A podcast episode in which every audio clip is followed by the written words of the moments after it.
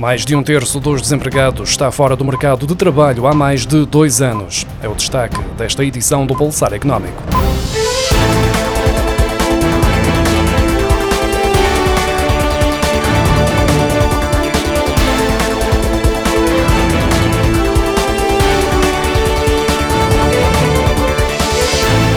Um em cada três desempregados está fora do mercado de trabalho há mais de dois anos. De acordo com os dados do Instituto Nacional de Estatística, 35% do total de desempregados, ou seja, 105 mil pessoas, estavam sem trabalho há dois ou mais anos, no final do segundo trimestre. Este indicador registra um agravamento face aos 23% registados no ano passado, ainda que o valor geral mostre um recuo de 3,1% para 298.800 pessoas em situação de desemprego.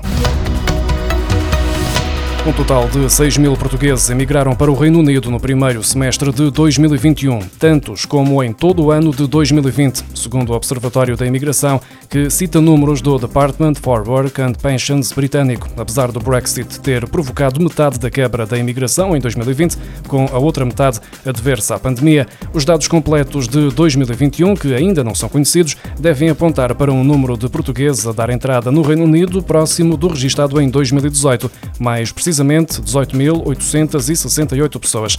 Dos 11 países com informação completa no que toca aos números da imigração de 2021, 9 registaram mais imigrantes a entrar do que em 2020 e em 6 ultrapassaram-se as entradas de 2019.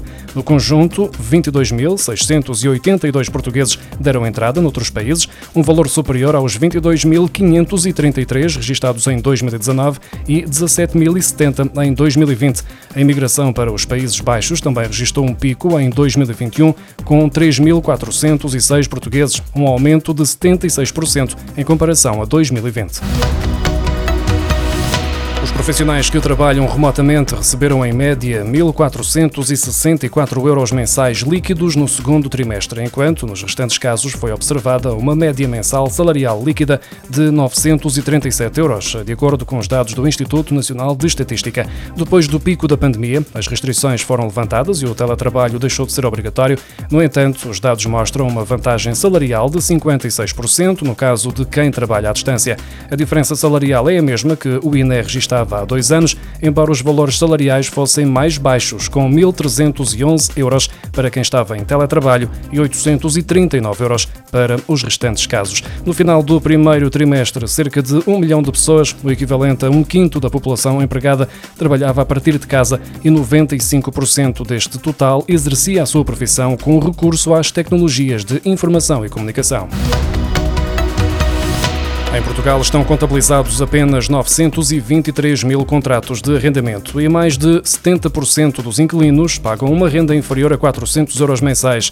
De acordo com os dados obtidos pelo Instituto Nacional de Estatística, existem 650 mil contratos com rendas até 399,99 euros, mas acima dos 1.000 euros apenas estão identificados 20.445, o correspondente a 2,2%. De referir ainda que os dados provisórios dos censos 2020 2021 revelam a existência de mais de 84 mil casas arrendadas por valores inferiores a 50 euros mensais.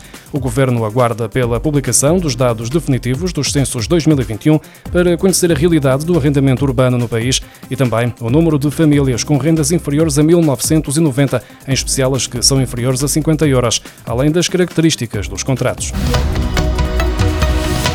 Portugal foi o quinto Estado-membro da União Europeia que mais comprou mel fora do espaço comunitário no ano passado, tendo ficado apenas atrás da Alemanha, Polónia, Bélgica e Espanha, de acordo com os dados do Eurostat.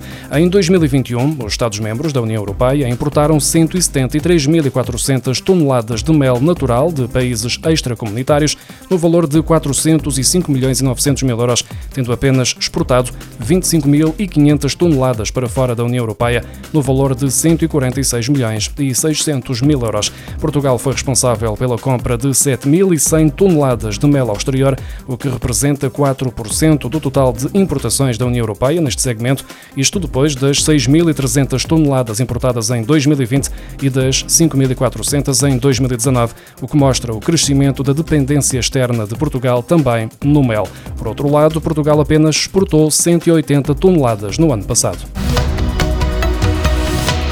Portugueses realizaram em julho pagamentos através da rede multibanco no valor de 11.100 milhões de euros, mais 1.600 milhões de euros face a julho do ano passado, segundo os números divulgados pela CIBS, a gestora da rede multibanco. Por dia, os portugueses realizaram pagamentos no valor de 358 milhões de euros, valor acima dos 50 milhões de euros observados em julho de 2021.